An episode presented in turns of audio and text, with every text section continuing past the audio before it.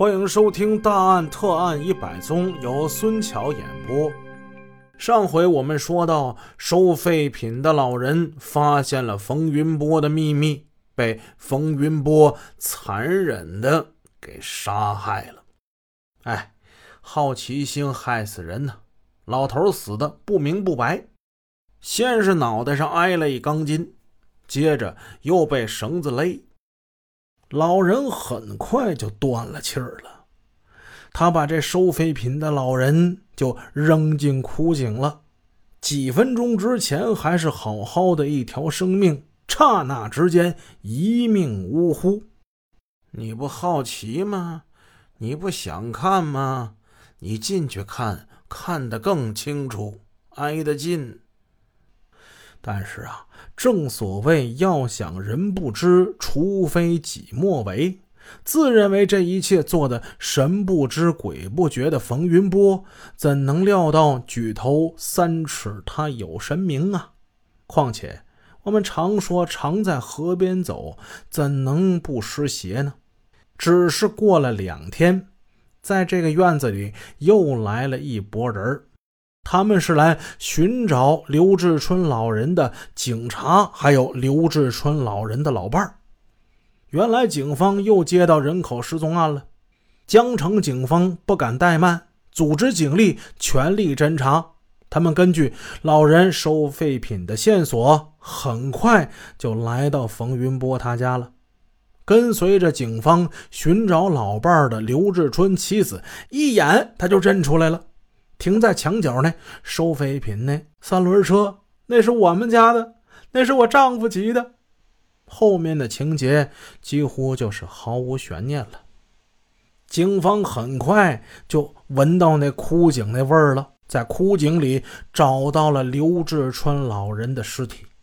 不仅如此，还在内眼枯井之中发现了另外不为人知的井底乾坤。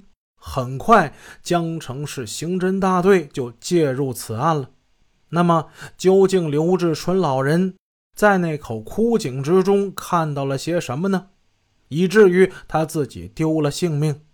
原来，警方在那眼枯井之中，除了找到刘志春老人的尸体，还意外发现了另外的三具尸体。谁也没想到。冯云波在杀死刘志春之前，身上竟然已经背负了几条人命了。而刘志春那天在井底看到的，正是包括村干部苏银山在内的三位被害者的尸体。随即，警方将冯云波带回警局进行调查。这个年逾五旬的庄稼汉，其实他并不糊涂。反倒是显得比较的精明，也许是因为做过生意，与人打交道比较多的缘故，他能说会道。但是从他那种对所有人都怀有敌意、对一切都不屑、对一切都看不顺眼、对一切都毫不在意的眼神之中，你看不出他对谁，甚至是对法律能够有所忌惮。徐振辉警官审讯过很多老顽固、死硬派，但是像冯云波这样的嫌疑犯遇到的还真是不多。徐警官出示了冯云波杀人的几样铁证之后，冯云波对自己杀人事实供认不讳。审讯室里对冯云波的审讯正有条不紊地进行着，徐警官双眼炯炯。冯云波，我问你，苏银山是不是你杀的？是啊。满不在乎的冯云波面色沉静，轻松作答。那我问你，刘晓东、张帅是不是也是你杀的？当然是了。你为什么要杀他们？徐警官见他说话说的轻轻松松。徐警官再也无法掩饰他内心中的不解与怒气了。这几个人吧，都该死，欠我的钱不还，还要欺负我的妻子。嗯，这事儿要是放在你们身上啊，你们要还是个男的，你们会不会杀这种人渣？啊，大不了杀人偿命。说到这儿，冯云波双眼似乎能放出火来，迎着徐振辉警官的眼光还顶上来了，并不退缩，更不畏惧。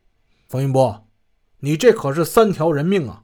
你就一条人命，怎么的？你的命那么值钱吗？你偿还得起吗？徐警官看着他那嚣张的样子，双眼紧紧逼视他的目光，加高了语调。要不是他几经克制，几乎都已经怒得要拍桌子了。冯云波的眼光开始畏缩了。那，那我杀他一个是死路一条，我杀他们几个，大不了也是一死呗。切！他嘟嘟囔囔的说完这些话，闭上双眼，低下头。究竟是什么让这样一个看似普通的庄稼汉变成了如此疯狂的杀人恶魔呢？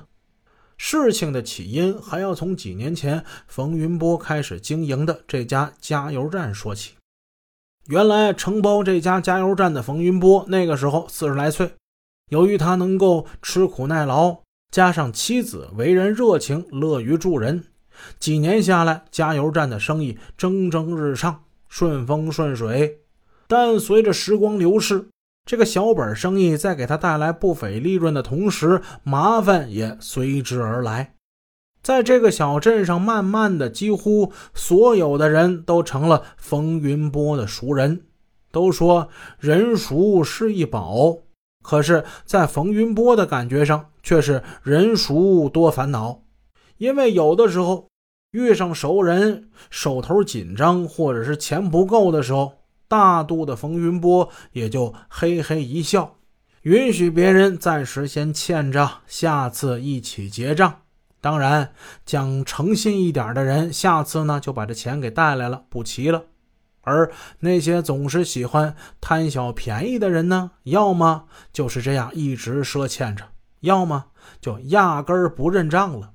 反正大家也都知道，冯云波的加油站里没钱可以加油。嘿，这样一来二去，很多人就以各种理由搪塞，加油经常不给钱，而是打一张欠条，然后就了事了。正所谓积土成山，积水成渊。几年下来，就这样日积月累，小小的加油站，那外边的赊欠账已经高达几十万了。而其中欠账最多的就是苏银山、刘晓东等三个人了。一家人辛辛苦苦经营这个小小的加油站，每月盘算时总是赚钱，但是不见钱，有的时候甚至连进货的钱也需要东挪西凑了。面对日益增多的账单，冯云波长吁短叹，苦恼不已。眼看着又要进货了，可是我这进货的钱从哪儿来呀？本集已播讲完毕，感谢您的收听，下集见。